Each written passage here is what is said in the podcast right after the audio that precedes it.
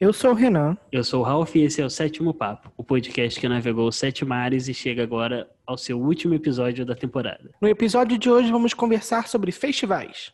Roda a vinheta. Silêncio no set. Som rodando. Sétimo papo, take 1. Ação.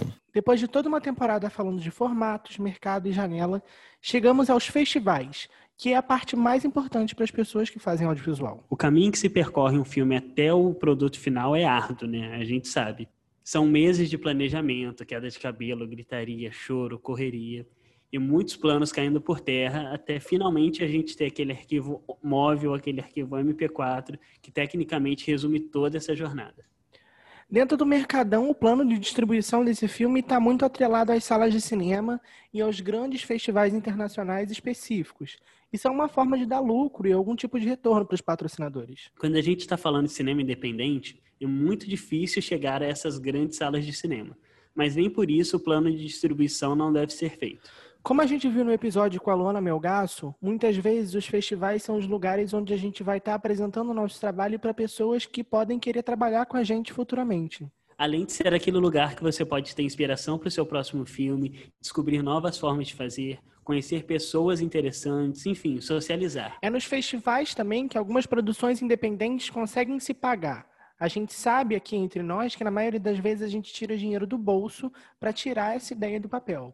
E os prêmios em dinheiro ou até em material que alguns festivais oferecem são uma forma de dar aquela respirada, pagar alguns serviços e etc. Fora que ter seu filme em diversos festivais dá um certo prestígio a ele, né? Quanto mais festivais o filme rodar, mais pessoas vão conhecer o seu trabalho e antes que você perceba, essas pessoas estão entrando em contato com você para querer exibir seu filme. É um trabalho chatinho para quem gosta de set. Demanda uma dedicação de sentar em frente ao computador, reunir todos os dados do filme e sair mandando. É, mas também é uma parte muito importante. E por isso a gente reuniu aqui algumas dicas para quem está meio perdido. Então pega o seu caderninho aí e já anota. Dica número um, e a dica de ouro, a primeira coisa que você tem que fazer é subir o seu filme em uma dessas plataformas de vídeo, tipo Vimeo ou YouTube, e deixar ele privado, se for no Vimeo, ou não listado. Faz isso na conta da produtora, ou então cria uma conta para o seu filme para deixar esse link pronto quando você precisar mandar. Em alguns festivais, eles pedem outra versão quando você passa, mas é sempre bom que esse arquivo que você vai subir ali seja o de maior qualidade que você tiver. E nesse momento também é muito legal você já criar essa conta aí, que seja ou da sua produtora ou do seu filme, porque quando você for inscrever, é bom você é, centralizar todas essas inscrições nesse e-mail, que vai ser o seu e-mail de trabalho, o seu e-mail que vai reunir essas inscrições que você vai fazer no, nos festivais. Dica número dois é separar todas as informações do seu filme em um mesmo lugar é, aquelas imagens de divulgação, cartaz, sinopse, ficha técnica, o tamanho da janela, o formato do som, foto das pessoas que dirigiram e produziram e também uma mini bio de cada um. Alguns festivais pedem uma coisa ou outra a mais, mas se você já tiver tudo isso separado em um lugar só, seu trabalho vai estar muito adiantado. O que eu gosto de fazer é colocar todas essas informações que eu consigo colocar, tipo a ficha técnica, o formato da janela, a sinopse, na descrição desse, desse link, desse lugar onde eu subi o filme. Porque aí eu só preciso abrir esse link e já tenho todas as informações ali, que é o link, já tenho ali todas essas coisas que eu vou precisar para inscrever o meu filme. Eu não preciso ficar abrindo um monte de janela na hora de colocar ele nos festivais. Existem algumas plataformas que reúnem vários festivais, como por exemplo o Short Film Depot. É, nessas plataformas você provavelmente vai ter que pagar uma taxa, assim como alguns festivais fora dessas plataformas. Para esses casos, se você puder, tem um caixa destinado a pagar esses festivais. Mas se a grana for curta demais, analisa bem a proposta do festival e vê se o seu filme combina com o que eles estão pedindo, porque às vezes pode ser que você esteja jogando ali e não vá, já sabendo que não vai dar em lugar nenhum. É, essa, essa dica é interessante porque você precisa assistir seu filme e entender que tipo de carreira seu filme pode ter. É, se o seu filme é um filme temático, se o seu filme é um filme de gênero, tudo isso define um pouco a carreira que seu filme vai ter. Então, isso também diz quais tipos de festivais ele pode adentrar. E por último, fique de olhos bem abertos, entre em grupo, siga perfil de filmes que estejam postando as exibições que eles estão participando, é, faça conexões. Tem grupos em WhatsApp que você consegue entrar e você vai ter sempre atualizações sobre festivais. O importante é que você crie a sua lista de festivais que você quer mandar o seu filme. Tem festival pelo país e pelo mundo inteiro que recebem filmes brasileiros. Muito importante lembrar que a maioria dos festivais pede ineditismo. Normalmente a gente deixa esse filme ali nessa plataforma não listado por mais ou menos um ou dois anos. A maioria dos festivais pede filme de até um ano antes, mas alguns aceitam filmes de até dois anos. Define esse tempo de circulação do seu filme, que você vai colocar ele nos cineclubes, nos festivais. É, e quando você sentir que já conseguiu rodar o suficiente, abre ele para o mundo, faz uma boa divulgação para ele e joga ele para todo mundo ver. E um exemplo muito bom de um filme que rodou o mundo, passou pelos festivais, é o filme Taylor. Ele esteve em mais de 130 festivais, ganhou mais de 10 prêmios e no final do ano passado ele chegou finalmente à internet. Como não podia deixar de ser, né? É um filme lindo e super bem feito, com a direção do Cali dos Anjos e produção de Ben Medeiros, que é com quem a gente vai conversar hoje para falar um pouquinho mais sobre o sucesso que ele foi. Mas antes de chamar o Ben, chega aí o quê? As nossas indicações.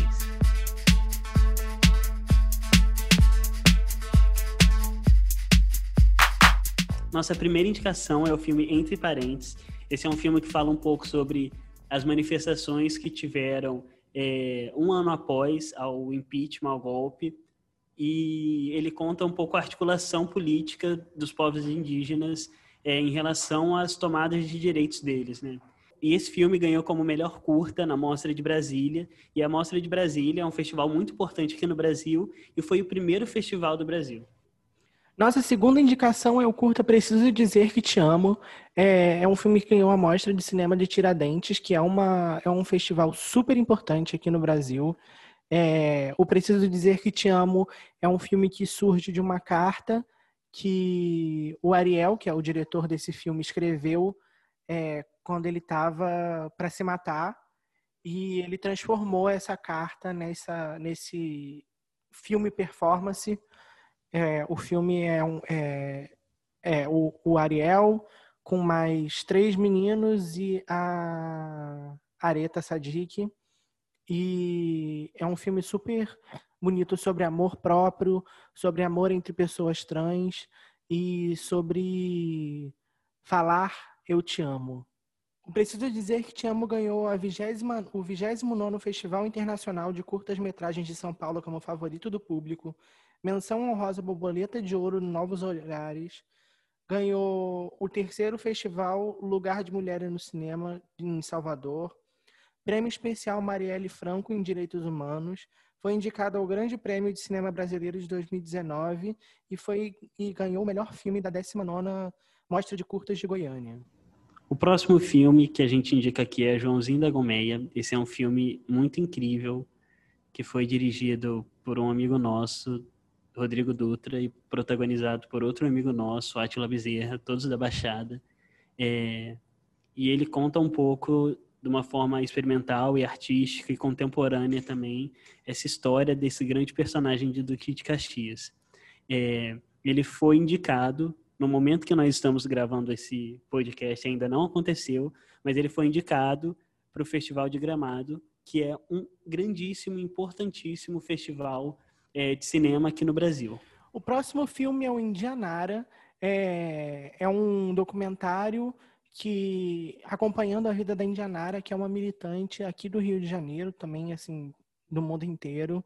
É, e é um filme que foi para Cannes, né? Acho que esse é um dos mais importantes que a gente tem aqui para dizer, não só por conta da figura da Indianara, que é uma pessoa muito importante para o movimento LGBT no país, mas porque é, é um filme brasileiro é, dissidente que chegou até Cannes. Esse próximo filme se chama Mente Aberta. Ele também é um filme produzido por uma pessoa da Baixada, pelo Getúlio Ribeiro, é, da Por Que Não Filmes. E ele participou de 15 festivais e teve uma censura pelo nosso presidente.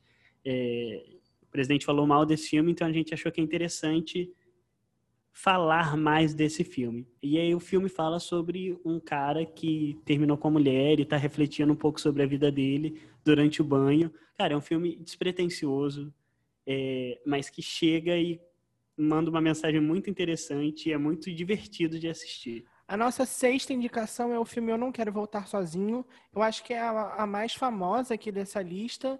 É, é um filme que conta a história desse menino deficiente visual que vai estudar numa escola nova e ele conhece um menino e eles começam a desenvolver uma relação juntos, né? Ele é um, ele é um curta lançado em 2010 que depois acabou virando um longa de tanto sucesso que fez e hoje ele já está disponível para quem quiser ir conseguir assistir, né? E é interessante porque esse filme fala um pouco sobre essa questão de cinema de nicho que a gente vai falar é, mais para frente na entrevista mas ele participa, todos os festivais que ele participou fora do Brasil foram relacionados à, à temática LGBT, então dá para pensar um pouco, estudando esse caso, sobre é, festivais de nicho. E a nossa última indicação, não poderia deixar de ser, é o filme Taylor. E ele é um filme que conta um pouco algumas experiências que pessoas trans tiveram durante a vida, é, meio que apresentadas a partir do cartunista Taylor, produzido pelo Ben Medeiros, que é o nosso convidado de hoje. Ele participou, como a gente falou, de 130 festivais e ganhou mais de 10 prêmios. Realmente é um case de sucesso que a gente precisa ouvir mais sobre.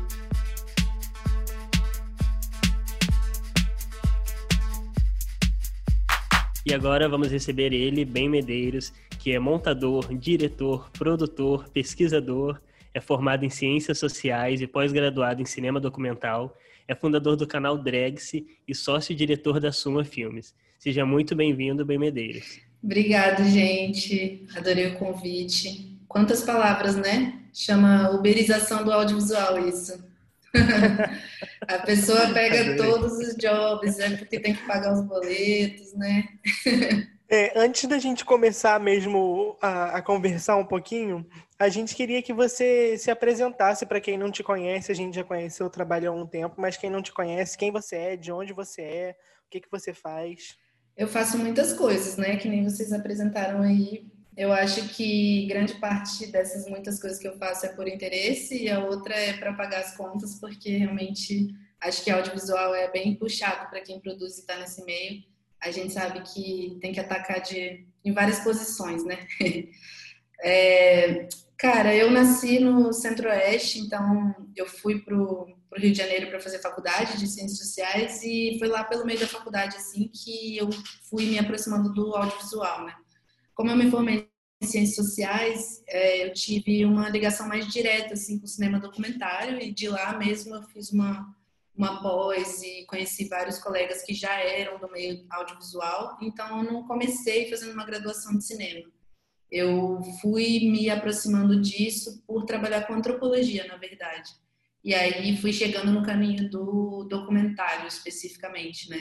E aí a partir do, dessa pós que eu fiz de cinema documentário, tinha o Eduardo Escorel, que é um documentarista, é, que foi lá meu orientador, é, ele foi meio que abrindo esses caminhos e iluminando os, as, os caminhos para eu, eu passar junto com esses colegas, assim, e aí eu descobri esse mundo do audiovisual como trabalhador, né? Não como espectador, porque eu acho que como espectador eu eu assistia cinema desde criança, enfim, eu sou eu tenho 33 anos, né? Então, sou da época das locadoras assim, eu ia muito em locadora pegava sexta-feira quatro fitas e ganhava uma e passava o final de semana inteiro. Acho que minha irmã e minha madrinha foram grandes incentivadoras assim, de eu ser um espectador de cinema, sabe? E principalmente de cultura pop. É, acho que os filmes que eu mais assistia era de sessão da tarde, assim, gostava de novela, gostava de é, filme de ação, desde rock balboa, enfim. Então, eu fui um espectador assim, até ir para a faculdade de Ciências Sociais, eu era um espectador de filmes pop, filmes dublados, enfim, todo, todo tipo de. Ah, esse arcabouço, né, que a gente que a gente sabe que quem nasceu no final dos anos 80 sabe qual, qual que é. Eu acho muito legal essa, essa lembrança. É, algumas pessoas trouxeram essa lembrança das locadoras, né? Porque eu também me lembro muito disso, dessa coisa de ir sexta-feira até a locadora e alugar um tanto para o fim de semana inteiro. Eu lembro que uma vez eu fui passar um tempo na casa da minha avó, que mora em Natal, e, e, a primeira coisa que ela apresentou para a gente na época foi a locadora. Olha, a locadora é aqui, já tinha já apresentou a gente para a pessoa que era responsável e a gente já ali já pegou o filme e passou tipo o tempo todo que a gente estava na casa da minha avó nessa coisa de alugar e voltar. Então eu acho muito, eu acho muito, é muito querida para mim também essa lembrança. É demais, cara. As locadoras, eu lembro de chegar no Rio e eu me mudei junto com minha mãe já estava trabalhando no Rio há dois anos, assim, eu fui para lá depois, né? Terminei meu ensino médio. É, eu lembro de chegar e ter uma locadora muito legal no Rio, que era uma locadora em Copacabana ali, que tinha vários filmes cultos e tal. Então, tipo, foi super feliz essa coincidência de da minha mãe ter se mudado para um lugar que era perto de uma locadora, sabe? Então, acho que é uma lembrança muito carinhosa, assim, de ah, do espectador que a gente é, que eu acho que forma muito o cineasta que a gente gostaria de ser, né? É, e eu acho que tem também um, um lugar imaginativo, assim, né, de quando a gente é menor, é, talvez não como um grande objetivo na vida, mas assistindo um filme já pensou em, ah, como que é fazer um filme? É, ah, eu quero fazer um filme um dia. É, e como que foi para você esse momento em que você começou a trabalhar com audiovisual, assim? Sua criança é, de dentro, cinéfila, ficou, ficou feliz com isso? Cara, é muito engraçado que é, outro dia veio uma lembrança dessas de Facebook, sabe? É, e aí tinha um, um post meu, assim, na época do textão do Facebook, sabe? Que era, tipo, falando sobre a primeira exibição lá do meu curta-metragem numa tela grande, porque foi uma coisa que eu nunca imaginei, assim, chegar num festival. É isso, eu fiz ciências sociais, porque eu, eu acho que eu sou fundamentalmente um fã de TV, assim, sabe? Então eu cheguei, eu fui fazer ciências sociais, por exemplo, porque eu assistia um, um seriado na National Geographic que chamava Tabu, que, enfim, hoje olhando para trás eu vejo que é um seriado cheio de problemas, não sei o que, mas eu me amarrava nessa parada. E eu fui fazer antropologia achando que eu ia, sei lá, ver as coisas bizarras do mundo. E hoje as coisas bizarras nem acho bizarras, mas, mas enfim, eu era adolescente e achava isso daí genial, assim, sabe? Mas eu nunca imaginei que eu pudesse trabalhar com isso, com TV, com audiovisual. Eu achava que eu ia ser um pesquisador, sei lá, que eu ia virar antropólogo. E... Mas acho que de alguma maneira tinha ali a, a curiosidade, né? Então acho que a primeira, sei lá, meu primeiro job assim de audiovisual foi um acho que foi bem romantizado assim, do tipo, caraca, consegui um job sem remuneração, mas eu consegui fazer uma parada com audiovisual e, e vou, sei lá, vou seguir nisso de algum, vou dar um jeito de seguir nisso, sabe? Então, acho que tem essa visão muito romantizada de que é bem esse rolê de uma criança ali, que dessa coisa das fitas e tudo.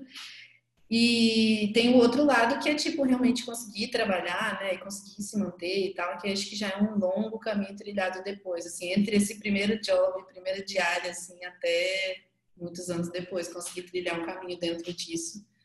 É bem diferente, assim.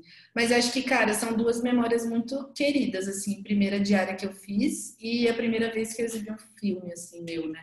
É, passando um pouquinho mais pra frente, lá, é, em 2014 vocês, vocês lançaram o Drags, né? Que é um projeto que é super querido pra gente. Ele fez parte muito importante da nossa, da nossa construção, assim, enquanto pessoas numa época. É, ver um conteúdo audiovisual brasileiro sendo construído ali, de pessoas que estavam bem perto da gente, nós somos do Rio, então tinham coisas ali bem perto da gente. Eu lembro de ver o, um, o episódio da Areta descendo ali na Lapa, e eu falando, caraca, eu vou ali direto. É, então foi muito interessante também ver isso. Como é que foi esse processo de construção, de vamos fazer isso? Como é que isso começou? Então, eu não tinha conhecimento de audiovisual, assim, né? É, mas eu tinha essa graduação em ciências sociais que eu acho que me deu muito colchão, assim, sabe? Para para me entender enquanto trabalhador do audiovisual, assim, depois. É, então, eu não sabia como que financiava um filme, eu não sabia como é que filmar, assim, até meus sei lá, uns 26, 25, 26 anos, eu nunca tinha pegado uma câmera, assim, já tinha tirado foto com umas tech pics, assim, mas nunca tinha filmado, nunca tinha mexido num, numa ilha de edição, tipo, nunca tinha nunca tinha feito essas coisas, né? Eu era uma pessoa que ficava ali no, no texto e na, na, graduação ali, pesquisando coisas, mas nunca imaginei que eu ia trabalhar com isso. Então, não sei como é que a gente chegou direito, assim, nessa formação do Drex. Eu acho que foi muito mais uma coisa de, tipo, vamos fazer, né? Porque o meu grandíssimo currículo até chegar no Drex era um curta-metragem que eu fiz como finalização desse curso. E aí, lá nesse curso, eu conheci meu sócio e ele já tinha feito faculdade de cinema. Então, ele sabia um pouco dos caminhos para financiar as obras. Mas esse, essa obra específica, né? Acho que para quem está ouvindo e não conhece o Drex, é a primeira forma dele foi uma websérie documental sobre uma nova geração de transformistas, assim, no, na cidade do Rio de Janeiro. Então, não ia ter um financiamento público assim tão rápido. A gente tinha esse currículo, que era meu curta-metragem, meu média-metragem do meu sócio, Tipo, ah, será que a gente vai conseguir financiar? Como é que a gente vai conseguir dinheiro? Todos os nossos filmes antes tinham sido feitos com recursos que a gente pegava de outros jobs. É, então, foi um caminho que a gente trilhou assim, meio tateando mesmo, sabe? Daí eu, eu já tinha esse envolvimento na cena LGBT, tanto por ser uma pessoa dessa sigla, mas também porque meus amigos estavam construindo um pouco daquela cena ali daquele momento, né? Acho que minha grande referência daquele momento ali para construir o drag se é a minha mãe drag, que é a Ravena Creole, né?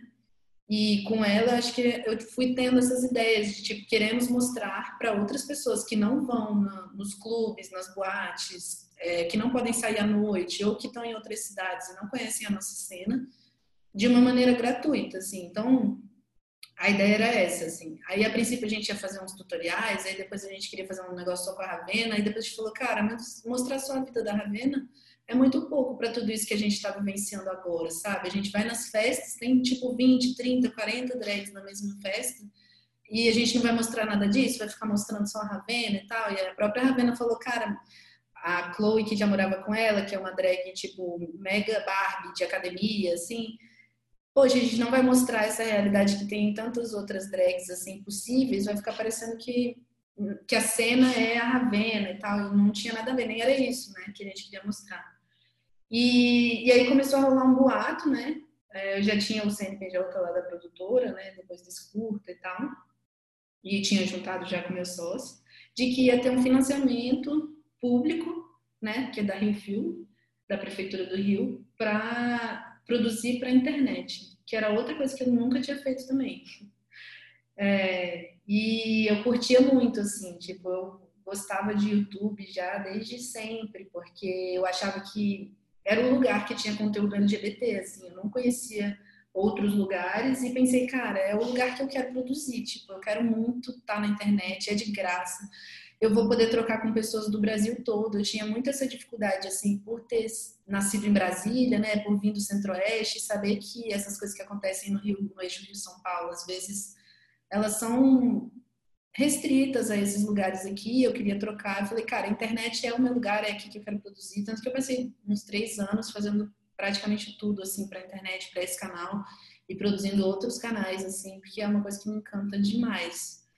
E aí depois realmente rolou esse financiamento público, mas entre esse boato de que a Rio Filme ia lançar um edital para a internet, que era uma parceria do, da prefeitura do Rio com o YouTube, né, com o Google, e a gente começar a filmar, foi um tempo assim, a gente queria filmar logo porque as festas estavam acontecendo, o povo estava se montando, a gente queria filmar, queria mostrar, não sei o quê, a gente fez uma campanha de financiamento coletivo que era uma coisa que eu também não conhecia, passei a conhecer naquele ano lá de 2000, final de 2013, início de 2014.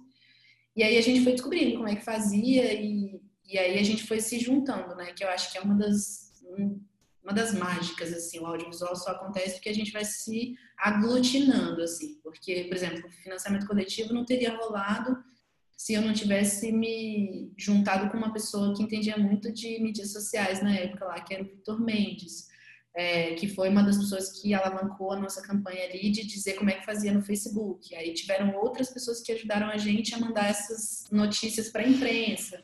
Tipo, eu nunca tinha feito um release, sabe? Eu nunca tinha Cara, eu nunca tinha feito nada. Eu tinha estudado antropologia. Era isso que eu tinha feito. Então, eu fui descobrindo fazendo, assim.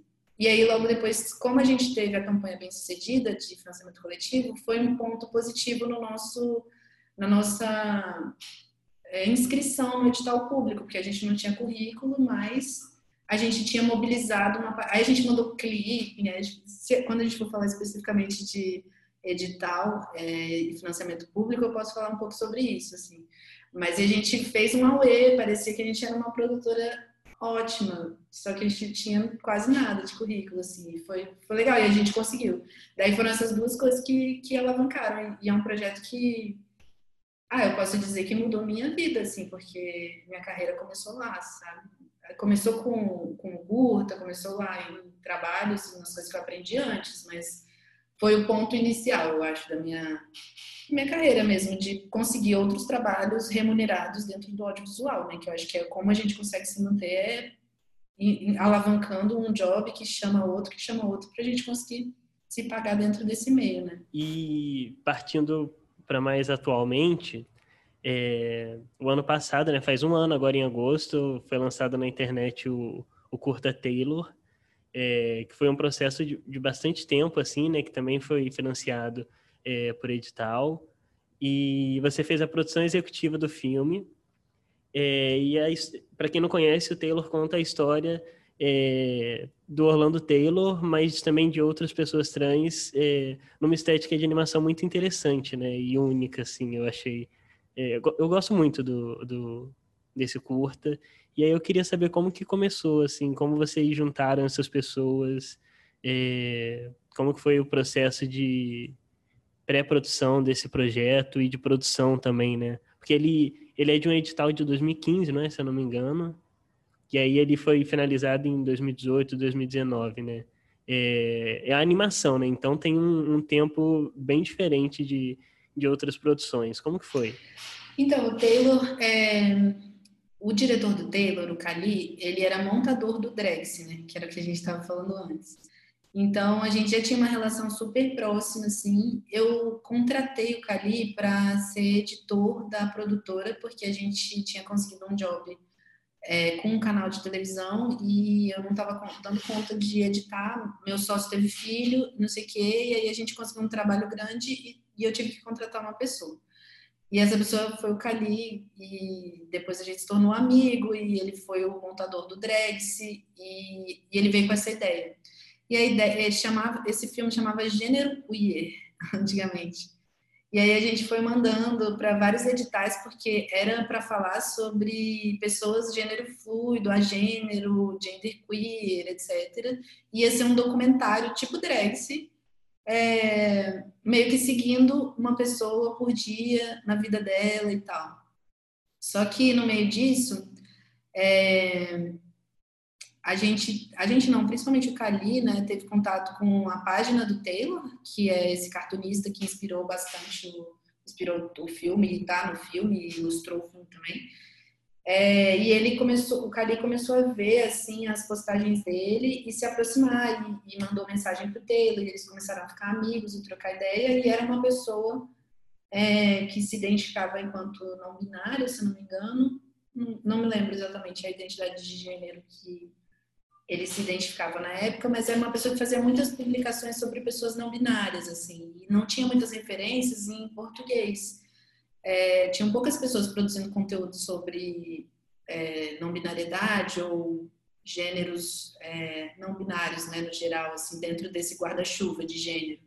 Sem ser homem trans e sem ser mulher trans, a gente não tinha muito conhecimento de, de produtores mesmo, tanto audiovisual quanto pintores ou é, artistas, enfim, não era uma coisa que aqui no Brasil, e o Taylor morava em Rio das Ostras, mas era uma pessoa que estava em alguns eventos, então era uma pessoa, igual vocês falaram, ah, o drag estava é, na cidade de vocês, né, isso faz muita diferença, tipo, você sabe que a pessoa está ali, você pode chegar bem perto, assim, acho que o Taylor foi esse ponto de inspiração para o Kali, e se tornou um ponto de inspiração para mim depois, então a gente foi modificando o projeto, e, e, e aí a, a, sequência, e aí eu estou contando essa história comprida, porque as histórias eu acho de audiovisual, principalmente se você tiver com financiamento público, elas são cumpridas mesmo, sabe? Você vai desenvolvendo o projeto, mudando, e aí vai mudando o nome, e aí vai encontrando um outro parceiro, e aí você encontra uma outra fonte de inspiração, e aí você muda seu roteiro, e aí você muda, aí você manda para não sei quantos editais, e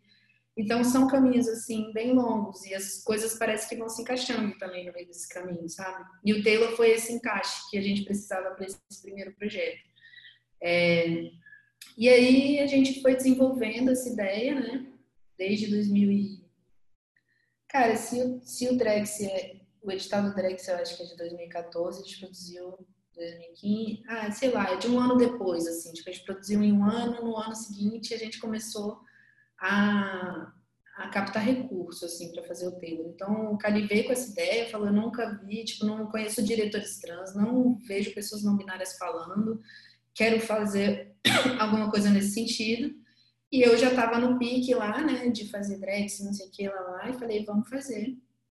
E aí a gente foi desenvolvendo o projeto, mandamos para muitos editais, edital Jovem Doc, Futura, ah, não sei, nem sei mais, gente. Já tô também.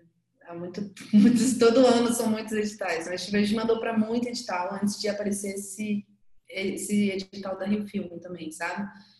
É, e aí a gente começou. Ele é um edital de 2015, acho que é isso. Só que a gente começou a produzir no ano seguinte, porque eu lembro até hoje, o dinheiro saiu no dia 31 de dezembro de 2015, porque tem essa coisa do orçamento, tá? Então na verdade, foi, um, foi no ano seguinte, né? Não foi 2015 que a gente fez. É... E aí, acho que, não sei se te respondi, mas foi por aí. E, e aí, depois, você, esse filme esteve em muitos, muitos, muitos festivais. É uma lista muito grande. O que é super importante um filme com uma temática dessa rodar bastante. É, e vocês ganharam assim mais de 10 festivais com ele.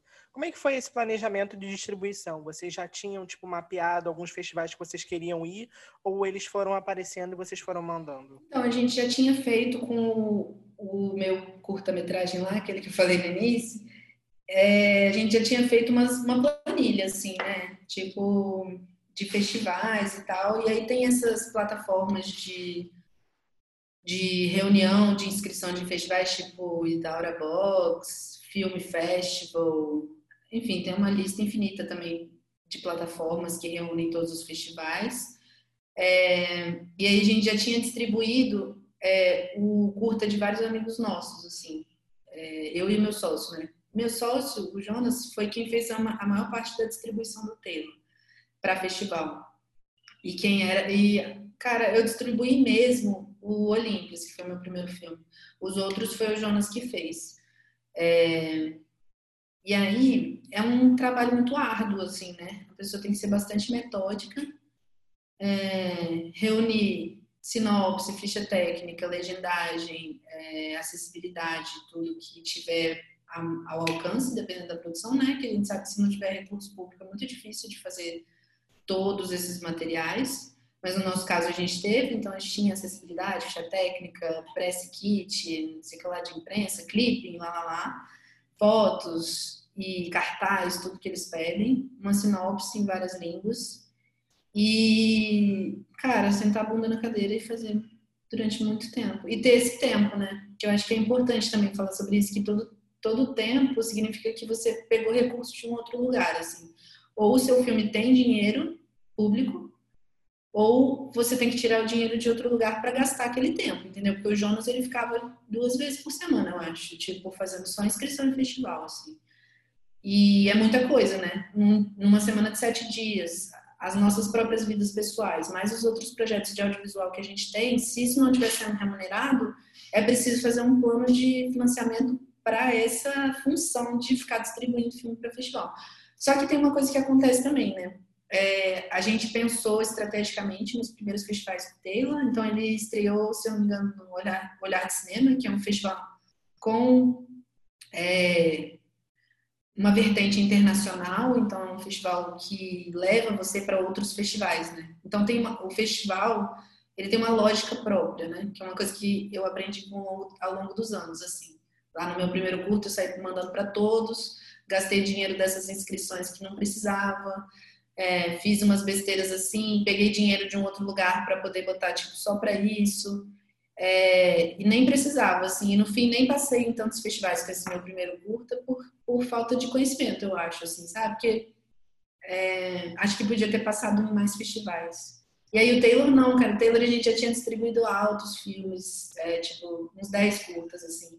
Daí a gente chegou já sabendo coisas, entendeu? Que faz muita diferença, assim.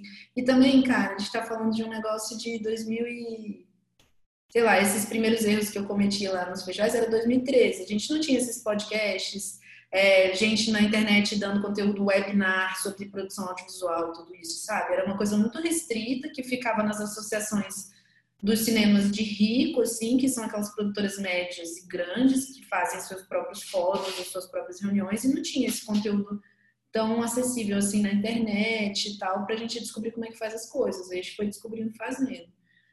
Mas eu acho que é a reunião dessas coisas, assim, organização, ser bastante metódico, continuar fazendo, tem que ser muito persistente, continuar mandando para o festival, entendeu? Não passou. E aí chega uma hora que, que a coisa anda também, sabe? É tipo aquelas coisas que a gente aprende na escola, sabe? O corpo em movimento continua em movimento, é tipo isso. Na hora que começa a ir para os festivais, chega uma hora que você nem escreve mais, né? tipo, começa, você começa a ser chamado e tal, porque é, fica na boca do povo, entendeu? Então, acho que quando chega nesse momento, a gente não escreveu em mil festivais para poder passar em 130. Tipo, a gente deve ter inscrito uns 50 no início, assim, com bastante afinco. E aí, quando passa em mais de 20, aí começa a passar em mais de. E aí, sei lá, aí vira uma progressão matemática, sei lá o que, que acontece. Vira uma chave, chega uma hora que acho que vira uma chave e vai rolando? É, eu acho que tem, tem duas coisas que você falou que eu acho que é muito importante para quem. O nosso, nosso podcast é para quem está começando mesmo, né? Coisas que a gente acha que seriam importantes para quem ainda não está começando, quem quer começar. E uma coisa que eu acho que é muito importante, eu aprendi isso ano passado com uma professora, que é saber o valor do seu trabalho, né? Não é porque você não está ganhando nada que você está sentando ali que você não está gastando dinheiro nenhum. Seu trabalho é dinheiro. Então, a primeira coisa, essa professora ela falava, a primeira coisa, o primeiro valor do seu projeto é o, trabalho que você está colocando para escrever esse projeto. Então, se você está escrevendo, se você está sentando ali, já é um, esse trabalho já tem um custo ali, que é o custo do teu trabalho. E a gente, o nosso primeiro filme, a gente também percebeu um pouquinho isso do, dos festivais, né? Chega uma hora que as pessoas começam a assistir, gostar, e aí vão te chamando, e aí começa, você vai a um, aí quando você vai a um, duas pessoas vêm, passam para outra pessoa, e aí vai passando para outras pessoas, e é muito interessante, é muito legal ver essa o filme passando pelas pessoas e as pessoas gostando, e aí passa, cara, fulaninho tem que ver isso, muitas outras pessoas têm que ver, então vamos colocar no outro festival, tô organizando um cineclube, deixa eu passar na minha aula. Isso é muito legal de ver assim o seu projeto passar por essas por essas bocas, por essas vidas todas. É muito divertido ver isso. É, acho que é a melhor parte, né? Não, talvez a produção seja legal também, mas mas é que é muito bom também depois que chega e que as pessoas começam a conversar, mesmo que elas não gostem é, do filme, é legal conversar sobre isso e e quando ele, os, cura, os curadores de festival, quando é filme pequeno, né, tipo curta-metragem, eles se conversam também, né, começam a passar um link um para o outro. Então, é, é uma parte bem divertida, eu acho, da produção. Assim. E os festivais, eles são uma janela importantíssima, assim, para o cinema, principalmente. É, não só, né, mas principalmente para o cinema. E ele traz uma... O mercado enxerga esses festivais com uma certa com uma certa forma de legitimar aquilo que você está fazendo, né? É, então, é muito interessante você pensar num plano de distribuição, é, como você falou, precisa ser uma coisa séria, né? Você precisa realmente sentar e planejar onde você quer chegar, é, os lugares que você quer alcançar, e, e é isso, vai trazer alguns frutos, e os frutos para vocês foram muitos, assim, né? Pensando é, nessa questão dos festivais. Foram 130, mais de 130 exibidos, mais de 10 premiações. É, como que foi essa aceitação para vocês é, ver que estava acontecendo mesmo e que estava alcançando tanta gente é, desse projeto específico? Eu e o Cali, que estávamos muito à frente dessa, dessa recepção, digamos assim, a gente tinha acabado de vir de um boom da internet, né? sei lá, o canal do Drex tem 6 milhões de visualizações.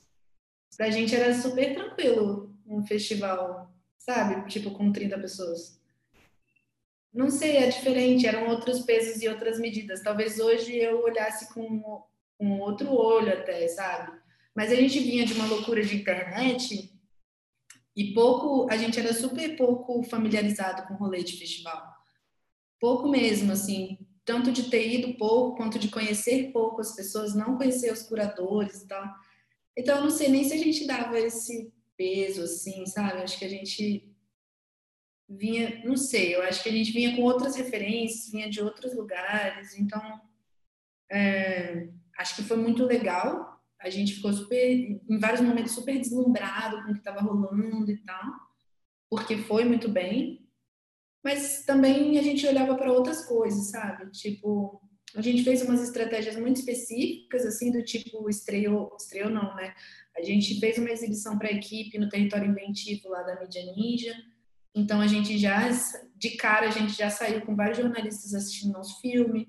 E a gente fez uma festa. Nosso negócio era fazer muita festa a gente vinha do drag, então a gente fez uma festa, tinha drag, tinha não sei o quê, teve debate, então a gente saía movimentando as coisas, assim. Eu não sei nem o tanto que a gente realmente estava focado em festival, assim. Mas, de fato, foi uma coisa que aconteceu e foi muito boa pra gente, e eu acho que é fundamental na carreira de um filme, assim.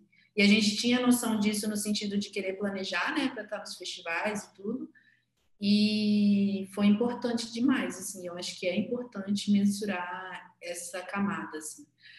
Mas é isso, a gente vinha de um rolê de internet, então a gente fez o filme, por exemplo, pensando muito que depois a gente queria lançar ele na internet. A gente fez o filme pensando nisso.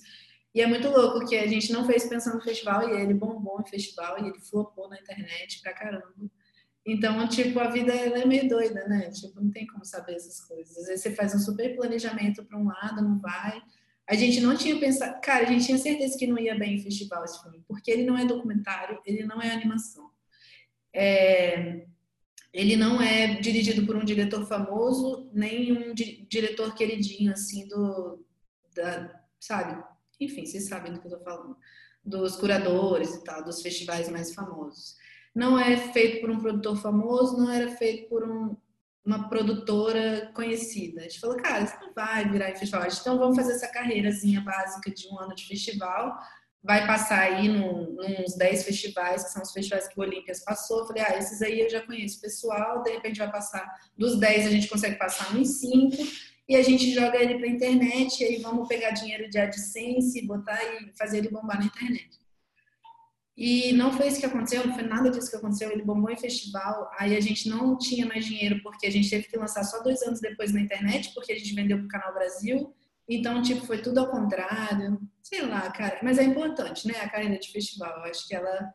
E para quem está no início de carreira, é um jeito de você conhecer outros realizadores. Eu acho que essa é a maior, é o maior legado dos festivais é você conhecer outros realizadores, ver o que a galera está produzindo e conseguir se associar, né? Que eu acho que esse aglutinamento que eu estava falando, às vezes ele não acontece só no, no, seu lugar, assim. Porque às vezes você pode estar num lugar que você conhece todo mundo, beleza, você tem todos os privilégios do mundo, você conhece todos os realizadores, ok. Mas tem muita gente que vem de, de suas próprias realidades e que não tem outros realizadores. Você pode ser o único realizador audiovisual do seu bairro, da sua região do seu estado, sei lá. E aí o festival ele gera essa, sei lá, essa troca, assim, que eu acho que é muito legal. E isso pra gente foi, foi ótimo, assim.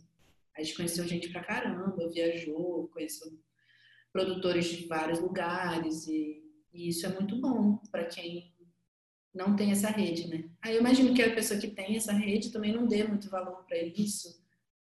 Sei, não sei, né, cara? As nossas carreiras, cada um tem sua seu caminho mesmo, né? Cada um vai descobrindo, assim. Mas é isso, tipo, a gente jurava que ia bem na internet e que não ia bem em festival. E aí foi ao contrário. É, você falou que vocês já fizeram distribuição de alguns outros filmes, né? Quando e quando o filme termina, quando ele sai da ilha de edição pela última vez, né, quando ele está finalizado, não necessariamente ele está pronto para ir para esses festivais. Quais são as dicas que você pode dar para quem está ouvindo e terminou um filme agora para se preparar para sentar a bunda e começar a mandar para os festivais? Cara, ai, que pergunta difícil. Acho que tem um quê de sorte, assim, né? não só planejamento, tem que ter um pouco de sorte. É, nem todos os filmes são sortudos, né? Então a gente a gente está falando aqui de dois projetos, né? Aí se, se a gente abrir meu currículo aqui, deve ter uns 20. Então tem que ter um pouco de sorte, eu acho. Mas além disso, que não é uma coisa que dá para dar dica, né? Como se ter sorte na vida. Quer dizer, dá, se você tiver bastante privilégio. Quanto mais privilégio você tem, mais sortudo você é. Mas enfim, sem entrar nessa, nessa seara, eu acho que é olhar muito tipo o que está rolando no mundo. Então, por exemplo, é, a gente está numa grande crise sanitária. E aí o seu filme, você já está produzindo ele há 10 anos e ele tem a ver com questões de saúde sanitária e tal. Às vezes vale a pena você correr e fechar teu filme, entendeu? Fecha seu filme e manda, porque as pessoas estão querendo ouvir aquele assunto ali. Não necessariamente sobre Covid, mas às vezes o seu filme está dialogando com uma coisa que está acontecendo. E isso com o Taylor, por exemplo, aconteceu. Estava bombando de produções sobre pessoas transexuais, transgênero, travestis, e não tinham pessoas trans falando sobre isso naquele momento, pelo menos não no circuito de festival e tal, ou tinham poucas pessoas. É, e aí a gente, tipo, sabia disso e a gente bateu nessa tecla. E eu falei, nunca tinha feito um release lá atrás, agora eu sei fazer um release, entendeu? Nosso título era Primeiro Diretor Transgênero com Financiamento Público no Brasil, sei lá. O filme não tem nada a ver sobre isso, não é sobre isso, Taylor. Mas a manchete que a gente mandava para a imprensa era essa, entendeu? Então, eu acho que vale muito a pena olhar ao redor, tipo, ver o que está acontecendo. Então, é, vamos supor que meu filme seja sobre a Lava Jato. E aí já estou há um tempão aí pesquisando meu filme, fazendo meu filme sobre a Lava Jato. E aí Sérgio Moro, não sei o quê. Aí eu tô com o filme pronto lá na ilha. Falta, sei lá, um detalhezinho, não sei o quê. E aí o Sérgio Moro é preso, suponhamos. Cara, bota seu filme no festival amanhã, tipo, manda, liga para um curador, pede para um, sabe, tipo, é o, é o dia, é o seu dia, assim. Então acho que você tem que estar muito atento no que está acontecendo, assim. E aí eu acho que filmes mais autorais, mais depende sempre do filme, né? Sempre vai depender do filme. Então tem filmes que são mais voltados para bandeiras, né? Então um filme sobre negritude, um filme sobre LGBTs, pessoas com deficiência e tal. Tem os festivais específicos. Então todas essas categorias têm seus festivais que, por exemplo, eu montei um filme agora da Sabrina Fidalgo que ela fez uma opção por estrear no festival do Zózimo, Zózimo entendeu? Porque era um festival de negritude, o filme era com temática de negritude, ela é uma mulher diretora é, negra, e ela sabia que ela ia mandar o filme dela para Festival de Brasília. O filme foi vencedor do Festival de Brasília, por exemplo, mas não estreou no Festival Grande. Se você, é, não estou dizendo que Osmo não é um festival grande, né? Mas dentro do, do padrão aí que as pessoas entendem de festival. É, então, às vezes, você pode fazer esses, essas decisões mais estratégicas, assim. Por exemplo, esse caso da Sabrina. Ela escolheu estrear num festival que é dito menor, assim como outros filmes eu vejo estreando em, em festivais nichados e depois eles atingem, assim. Por exemplo, o nosso, o Taylor especificamente, ele não era um filme estreante ele passou no Festival do Rio. A produtora do Festival do Rio ligou pra gente e falou: quero passar. Não é uma estreia, mas eu quero passar. E a gente tá bom, mas, tipo, não vou segurar o filme. O filme já tinha passado, ela queria que a gente segurasse pra nem lembro direito. Algum outro festival, tipo, não, não vai rolar. Se quer, quer, não quer, não quer. Então eu acho que eu acho que é sentar e trilhar uma estratégia. Significa que essa estratégia vai dar certo? Não. Significa que eu sei fazer estratégia? Também não, né? Porque eu já falei aqui que deu errado várias vezes. Mas eu acho que é importante fazer, porque Daí você vai. É mais fácil você mudando a rota do que você não ter uma rota, entendeu? E eu acho que muitas vezes esses filmes menores, o diretor ele é o produtor, o roteirista, o ator, lá, lá, e aí ele não consegue chegar nesse fim. É, e eu acho uma pena, porque são tantas obras incríveis que, que precisaria de um produtor ali, né? É, às vezes não tem recurso para isso e tal. Mas às vezes eu acho que vale a pena a gente chamar um amigo mesmo para fazer, sabe? Que a gente fica. É, empilhando essas funções. E às vezes tem um amigo que também está empilhado de função, mas ele pode dar um olhar mais fresco sobre a sua produção, fazer uma estratégia mais legal para você, mesmo que a pessoa não tenha experiência com distribuição de festival e tal, às vezes ela pode te ajudar a fazer uma planilha que seja, sabe? É, ou pensar assim, ah, segura, por exemplo, ah, meu filme é com temática, digamos assim, HIV AIDS. Mas o dia 1 de dezembro, eu acho que é o Dia Mundial do Combate ao HIV AIDS. Então vamos segurar, vamos ver se não tem um festival que passa lá perto em dezembro. Será que o mês da visibilidade. Setembro, meu filme, filme é prevenção de suicídio. Será que não é melhor estrear um filme num festival no Setembro Amarelo? É, não sei, acho que a gente precisa pensar em estratégia para cada filme, assim, olhar o filme com muito carinho e se não tiver tempo, pedir ajuda, sabe? Acho que isso é uma coisa que eu fui aprendendo ao longo dos anos, assim, cara, às vezes você não tá com tempo mesmo ou você já deu tudo que você tinha para aquele filme também. Tem isso, sabe? Às vezes você precisa de uma outra é, de uma outra figura ali. Às vezes pode ser um, um, amigo que nem trabalha com isso, pode ser uma outra pessoa, seu pai, seu tio, sua avó, sei lá, sabe? Às vezes só uma pessoa para dar uma mãozinha assim, porque os filmes são, eu acho que eles são podem ser muito divertidos, mas acho que eles podem também ser processos muito tristes, deprimentes, é, podem gerar ansiedade. Cara, sei lá, um filme é um mundo, né? Então ele pode ser tudo. Às vezes você já terminou o filme ali, você como diretor, realizador, produtor e tal, e você não vai conseguir dar sequência a ele, sabe? Nossa, tem um, um filme que eu sou muito fã, que é uma animação, e aconteceu exatamente isso. O diretor não conseguiu botar o filme para frente, assim, sabe? Não conseguiu fazer essa estratégia de distribuição. Então, é um filme lindo que fica preso no Vimeo, sabe? Me dá uma, uma pena, assim, tipo é, então eu acho que pedir ajuda, acho que é estratégia e pedir ajuda quando precisa. Assim. É, são dicas realmente de ouro, assim, porque é isso, você precisa tentar também, né? Sempre tentar. É, e aí, às vezes, esses festivais que a gente fica sabendo mais, né? São festivais maiores, são festivais pagos. Mas lembrar também que tem festivais pequenos, né? Que é interessante começar por eles também. Se você vai fazer pela primeira vez. É...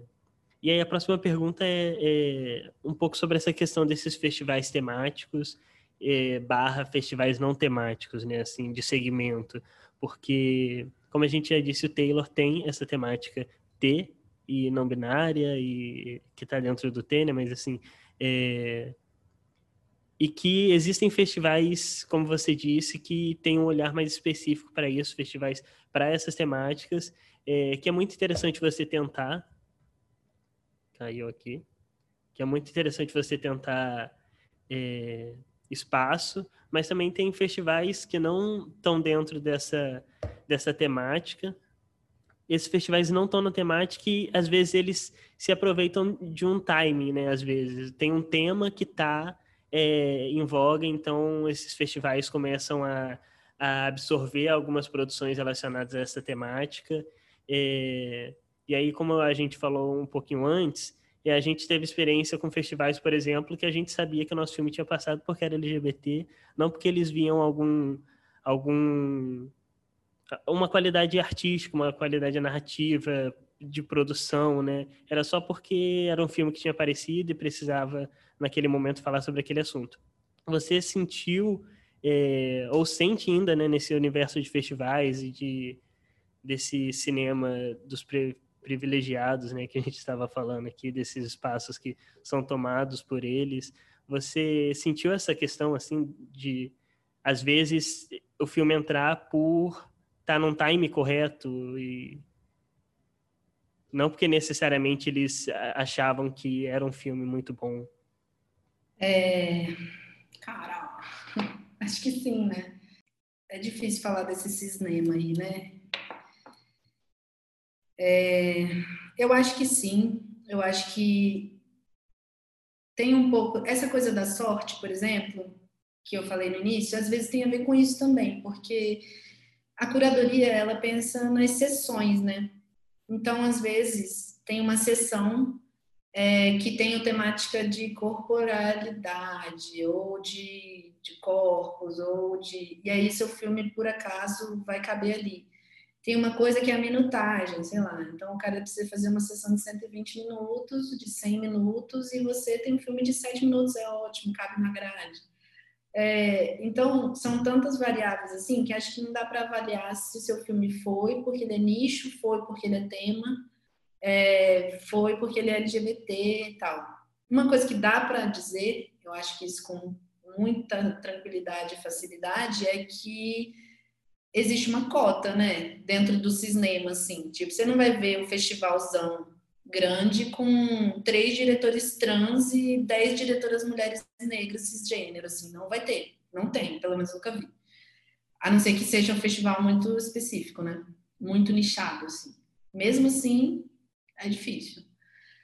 Então, eu acho que é, o Ariel, que fez o filme Preciso Dizer Que Te Amo, que é um diretor trans, documentarista, ele fala que não dá, a gente nunca se encontra, né, nos festivais, porque como ele é um diretor trans, eu sou um produtor trans e o Kelly também, então, tipo, se ele estiver no festival, eu não tô.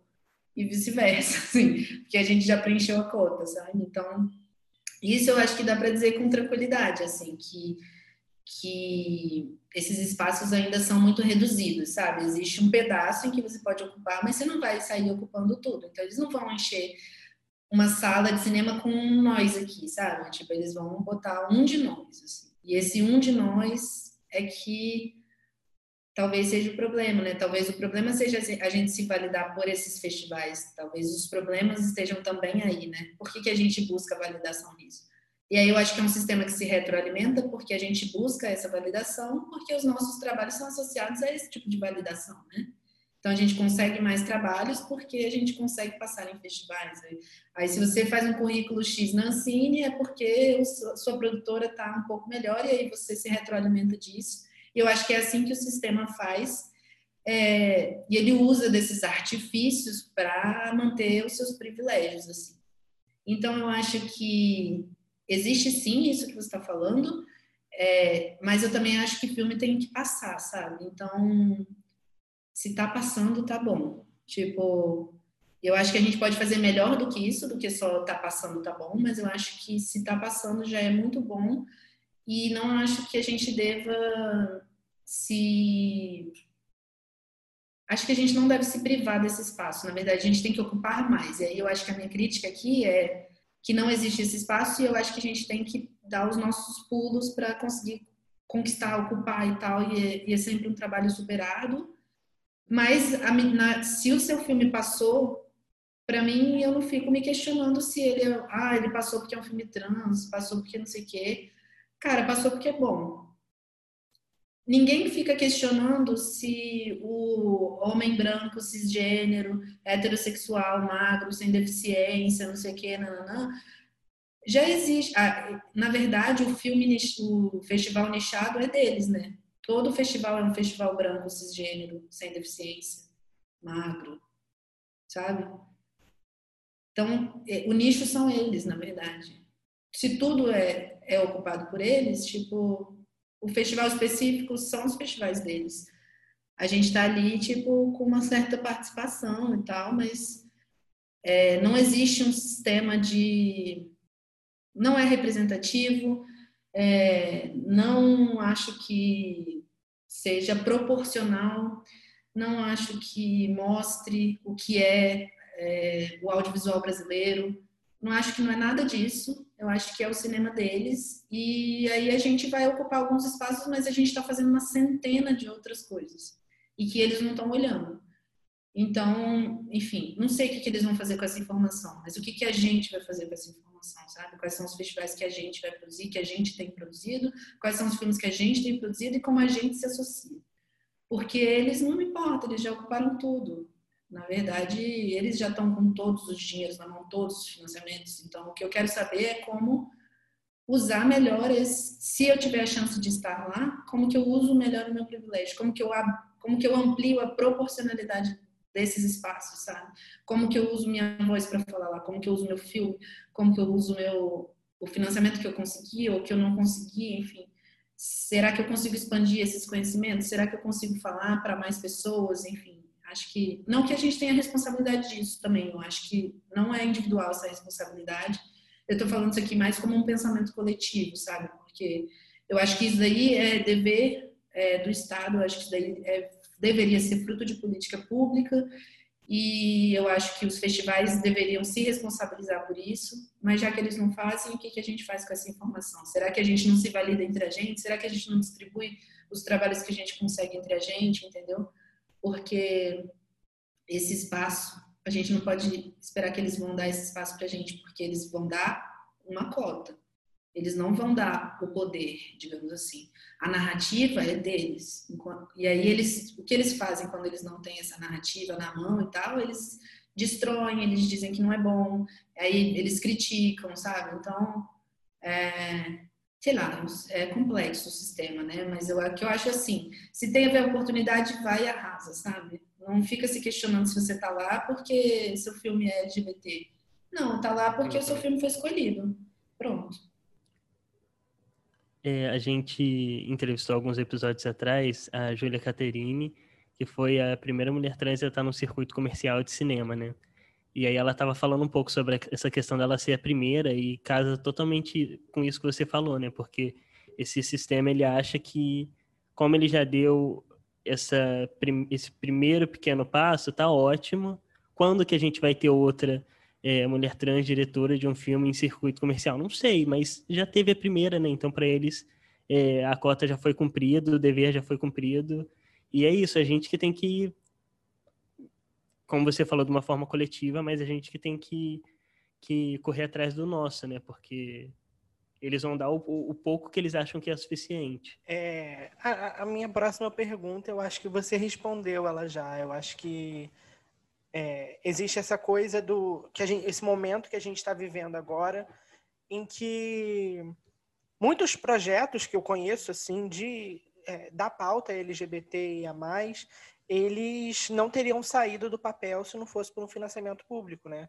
É, foi, foi, muito importante durante muito tempo é, as iniciativas públicas de segmento, né, para a população, para as nossas produções LGBTs. E hoje em dia a gente não, a gente está percebendo que isso não é mais um, um, não vai ser uma realidade por um tempo. A gente teve há pouquíssimo tempo atrás o presidente é, leu projetos em uma live, projetos e iniciativas LGBTs, dizendo que ele não compactuava que o, o governo, o dinheiro público, é, financiasse aqueles projetos porque ele achava que aquela realidade não importava. Ele falou isso com não com essas palavras exatamente, mas eu acho que ele não precisou também falar exatamente com essas palavras.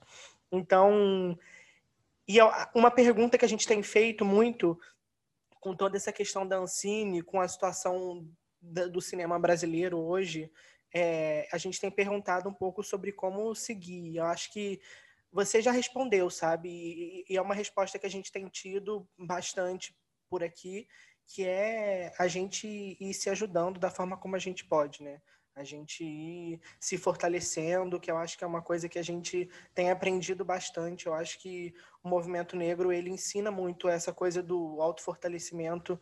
Eu aprendi, muito isso com, com os meus amigos do movimento negro, que a gente precisa se, se autofortalecer, porque se a gente não for por nós, eles não vão ser contra nós. Então, vamos vamos se ajudar. E, e, eu acho que é isso, você falou tudo. Obrigado, porque foi, foi tudo. E se quiser completar também. Não, acho que já falei pra caramba. Eu acho só assim que o Bolsonaro, ele, assim como os governos com políticas públicas favoráveis passaram, o Bolsonaro também vai passar, né?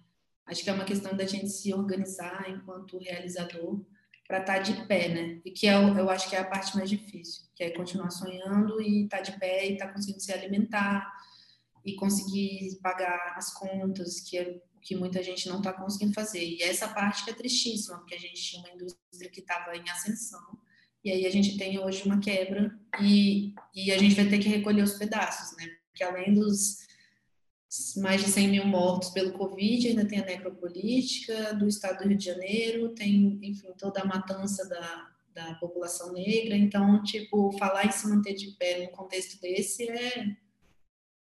Parece que a gente está de brincadeira aqui, né? Então, acho que é muito sobre quem está produzindo conseguir, tipo, ir ajudando o outro a produzir, assim, porque muitas pessoas não vão conseguir é, continuar produzindo. Então, acho que quando a gente sair desse momento, porque acho que né, o Bolsonaro vai ficar aí para sempre, a gente precisa de alguma organização para conseguir voltar a ter acesso a essas políticas públicas que são fundamentais, porque sem política pública é, você não tem dinheiro para essas produções e sem dinheiro as pessoas não conseguem ser trabalhadores do audiovisual, né? Elas vão ser, aí você volta a ter os privilegiados fazendo cinema como hobby. E isso acho que não é mais interessante nem, nem para eles, assim, nem para o mundo, nem para ninguém. Muito menos para a gente que precisa trabalhar como como trabalhadores, né? Receber pelo que a gente faz, né? receber pelo, que, pelo sistema que a gente vive, é, é isso, né? A gente precisa de dinheiro.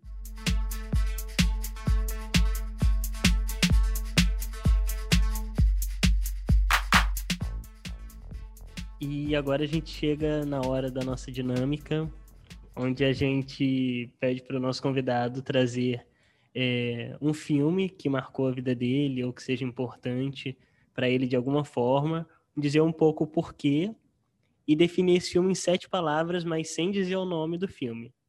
Qual filme que você separou pra gente, bem? Então, eu escolhi um filme pop, é, porque eu gosto muito e é um filme das antigas, assim, um filme de ação, é, não sei é, qualificar. Acho que se eu falar muito também eu vou dar muito spoiler, né? Eu fiquei separando aqui, ó, sete palavras. Eu tenho dislexia, mas acho que tem sete. É, Pílulas Coloridas, uma alegoria sobre pessoas trans. Eu matei. Eu não, mas se você, como eu, não matou e quer, quer descobrir o nome do filme e o cartaz, vai estar tá lá no nosso Instagram, arroba sétimo papo, tudo junto e sem acento. E é, se você ainda não segue a gente, segue a gente por lá, que é por lá que a gente avisa quando saem os próximos episódios. Tem alguns conteúdos que saem só por lá.